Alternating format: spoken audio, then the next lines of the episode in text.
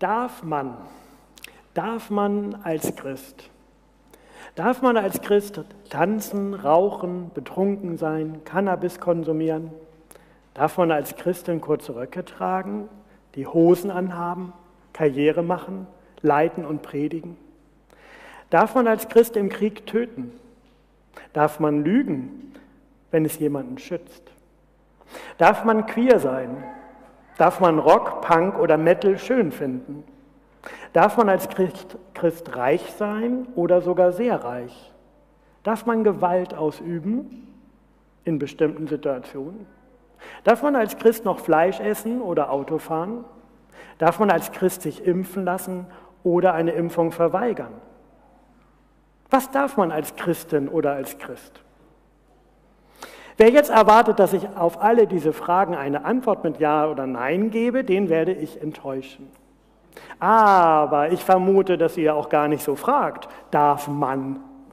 Denn nach meiner Beobachtung hat das gemeinschaftliche Denken, dass alle Christinnen und Christen sich auf dieselben Normen einigen, abgenommen hat.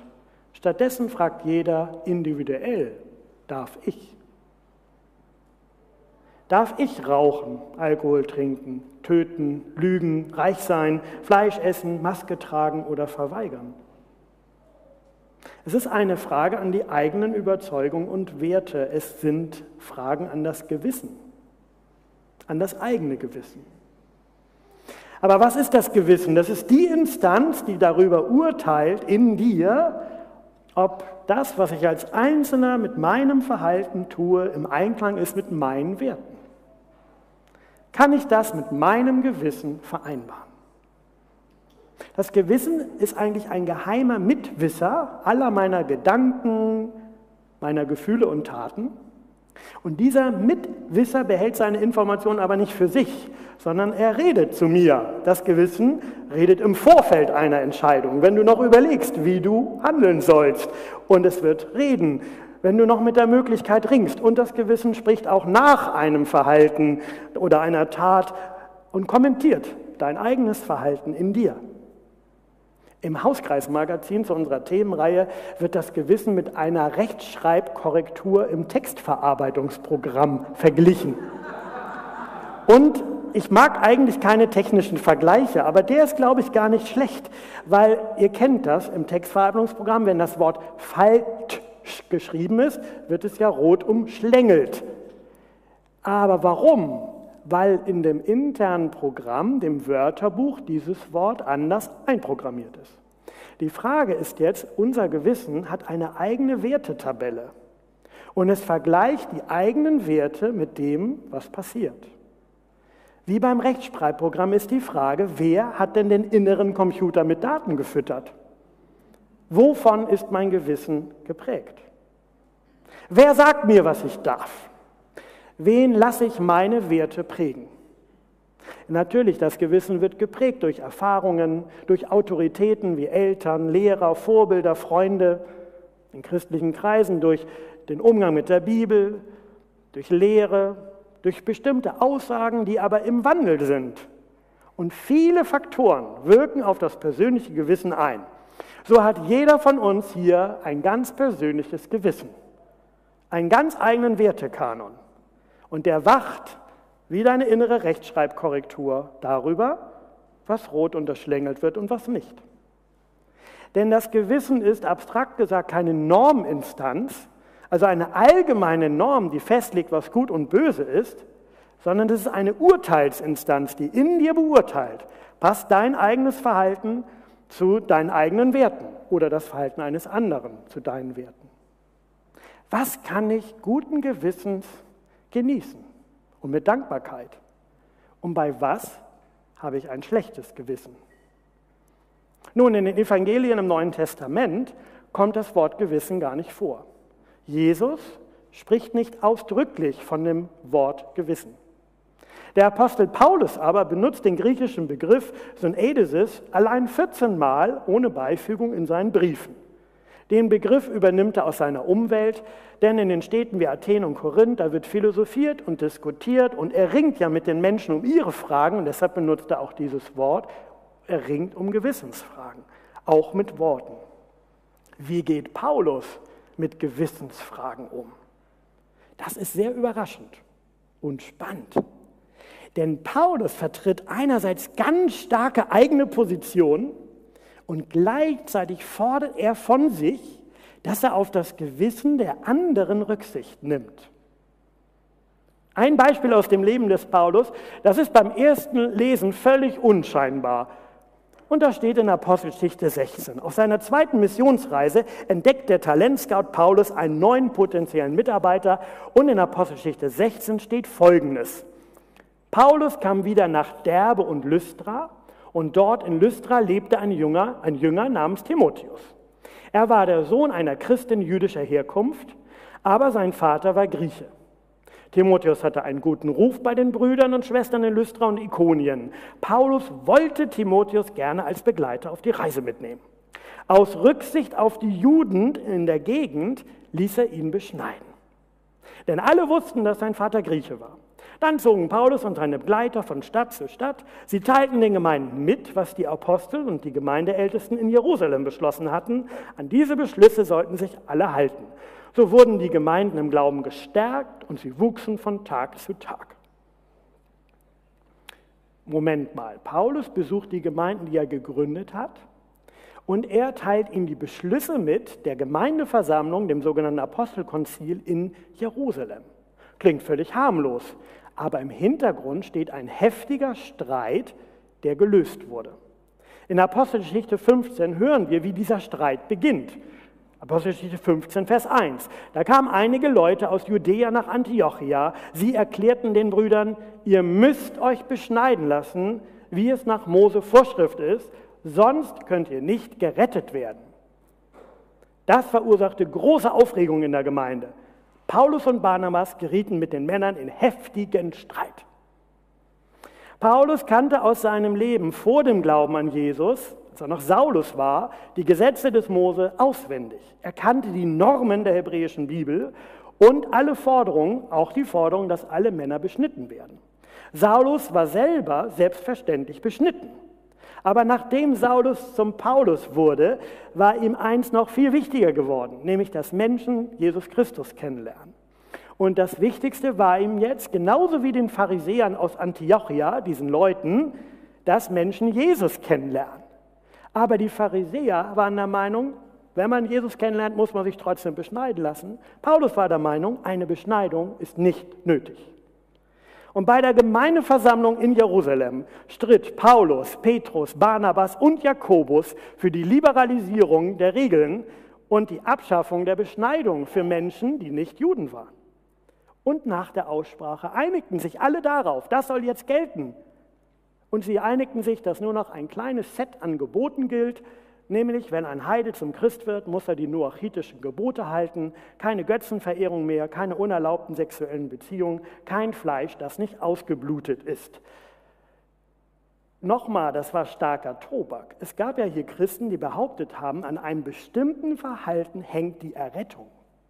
Es ging nicht um irgendetwas für die. Es war nicht beliebig, wie man darüber dachte. Da steht was auf dem Spiel. Aber die ganze Gemeinde beschließt in dieser Frage, das ist keine heilsnotwendige Frage. Wir können hier unterschiedlicher Meinung sein und die strenge Richtung setzt sich nicht durch für diese Frage. Die Frage in der Urgemeinde ist geklärt, muss sich ein Christ beschneiden lassen? Nein. Ich darf es, aber ich muss es nicht. Es ist eine Gewissensfrage des Einzelnen. Es ist kein Gebot mehr. Und was ich jetzt wirklich erstaunlich finde, ich habe ja eben von Apostelgeschichte 15 erzählt, der Paulus, der leidenschaftlich dafür gekämpft hat, dass diese Regel liberalisiert gelockert wird, der sich selber für die neue Freiheit eingesetzt hat, Abschaffung des Beschneidungsgebotes, von dem wird erzählt in Apostelgeschichte 16 am Anfang, dass er einen engen Mitarbeiter beschneidet. Danach. Warum tut Paulus das? Er nimmt Rücksicht. Er nimmt Rücksicht auf das Gewissen anderer.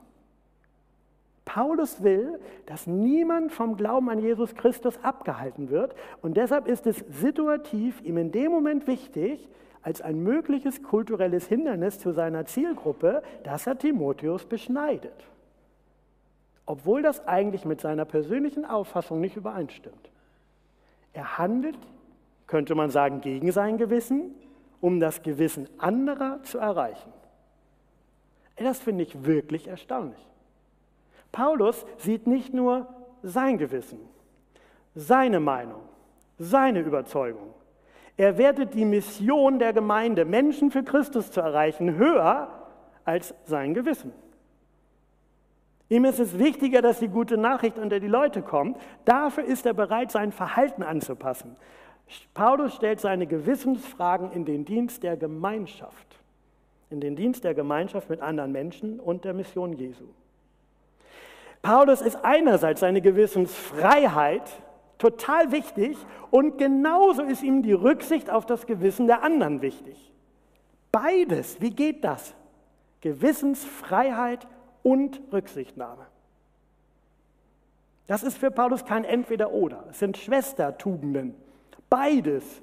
Er möchte beides leben. Gewissensfreiheit und Rücksichtnahme auf das Gewissen anderer. Und das schreibt er den Christen in Korinth. Die haben nämlich damals auch eine Darf man als Christ Frage gestellt. Darf man, das war ihre Frage damals, darf man als Christ Fleisch auf dem Markt kaufen oder bei einem Essen verzehren, das vorher einem heidnischen Gott oder den Göttern im Tempel geopfert worden ist? Das war damals üblich, das Fleisch auf dem Markt war vorher im Tempel und da die Gottheiten das nicht selber gegessen haben, wurde es danach verkauft, sondern nur rituell wurde es gegessen von ihnen. Und deshalb war damals die Vorstellung, haftet diesem Fleisch vielleicht was Magisches an? Ist das vielleicht okkult belastet, weil es wirklich im Götzentempel war? Und Paulus kann diese Frage ganz klar beantworten. Er schreibt das in 1. Korinther 10, 23 bis 33. Es heißt ja bei euch, man darf alles oder alles ist erlaubt, aber nicht alles ist gut für euch. Man darf alles, aber nicht alles baut die Gemeinde auf. Denkt dabei nicht an euch selbst, sondern an die anderen. Ihr könnt jedes Fleisch essen, das auf dem Markt verkauft wird. Ihr könnt es mit gutem Gewissen essen, ohne weiter nachzuforschen, woher das Fleisch kommt. Denn dem Herrn gehört die Erde mit allem, was sie erfüllt. Beispiel, angenommen, ihr habt eine Einladung bei einem Ungläubigen und ihr wollt sie annehmen, dann könnt ihr dort alles essen, was euch vorgesetzt wird. Ihr könnt es mit gutem Gewissen essen, ohne weiter nachzuforschen. Aber angenommen, jemand sagt zu euch, das ist Fleisch von einem Götzenopfer, dann esst es nicht. Nehmt Rücksicht auf den, der es euch gesagt hat, nehmt Rücksicht auf das Gewissen. Ich meine nicht euer Gewissen, sondern das des anderen. Denn weshalb sollte meine Freiheit vom Gewissen eines anderen abhängig sein? Ich esse doch mit Dankbarkeit. Niemand darf mir doch Vorhaltung machen, wofür ich Dank sage. Wie gesagt, ob ihr esst oder trinkt oder etwas anderes tut, tut das alles zur Ehre Gottes. Werdet nicht zu einem Hindernis für den Glauben, weder den Juden noch den Griechen noch der Gemeinde Gottes. Macht es so wie ich. Ich nehme immer auf alle Rücksicht. Ich suche nicht meinen Vorteil, sondern den Vorteil möglichst vieler, damit sie gerettet werden. Und dann sagt er noch als Spitzensatz, als ersten Vers in der Erzählung des nächsten Kapitels, nehmt mich zum Vorbild, wie ich Christus zum Vorbild nehme. Ja, Paulus hält diese Spannung, Gewissensfreiheit und Rücksichtnahme. Einerseits predigt er, alles ist erlaubt. Du kannst es mit Dankbarkeit genießen. Du brauchst dir keine Gewissensbisse machen. Paulus sagt, ich brauche mir keine Gewissensbisse machen. Ich muss noch nicht mal nachforschen. Und andererseits sagt er, nehmt Rücksicht auf das Gewissen anderer. Werdet nicht zum Hindernis für den Glauben von anderen, die noch auf der Suche sind oder der ganzen Gemeinde. Daher sagt er, ich nehme immer auf alle Rücksicht. Ganz schön starke Worte.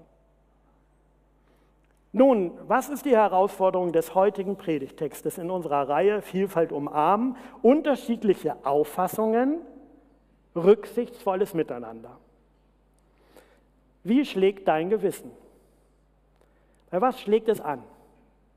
Und wie weit nimmst du Rücksicht auf das Gewissen anderer? Kannst du unter Umständen etwas dulden gegen deine Überzeugung, weil du damit andere schützt und andere respektierst. Kannst du etwas dulden im Reich Gottes, in der Gemeinde, was eigentlich gegen deine Auffassung ist, gegen deine Einsicht? Paulus schreibt das auch im Kapitel 8. Einsicht bläht auf. Wer meint, etwas erkannt zu haben, hat noch nicht erkannt, wie man erkennen soll. Und jetzt könnte man sagen, ach, finde ich einen interessanten Impuls, nehme ich mal mit. Aber zum Glück muss ich ja heute nicht die Frage beantworten, ob ich Gotzenopferfleisch esse oder ob ich mich beschneiden lasse. Und deshalb habe ich lange überlegt und andere gefragt, was sind denn aktuelle Gewissensfragen? Und ich möchte dir sieben Beispiele für aktuelle Gewissensfragen kurz nennen. Alles spannende Fragen. Erstens, in der Zeit hoher Corona-Werte war es eine Gewissensfrage für viele Menschen, soll ich mich aus Eigenschutz und zum Schutz anderer impfen lassen, auch wenn ich die Freiheit habe, es nicht zu tun? Soll ich eine Maske tragen, auch wenn ich es nicht vorgeschrieben ist, um andere zu schützen?